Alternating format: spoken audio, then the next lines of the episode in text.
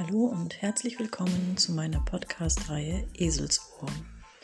Bevor ich mich an den Start und das Vorlesen von Kinder- und Jugendbüchern mache, möchte ich mich kurz vorstellen. Ich heiße Sarah, bin fast 50 Jahre alt, von Haus aus Buchhändlerin und lebe seit einigen Jahren mit meiner Familie im sonnigen Norden Afrikas. Ich habe auch als Kind schon immer gerne vorgelesen, damals meiner Mutter und meinen Omas, später dann besonders gerne meinen zwei eigenen Kindern. Die sind inzwischen groß und ich vermisse das Vorlesen. So bin ich auf die Idee mit einem Podcast gekommen.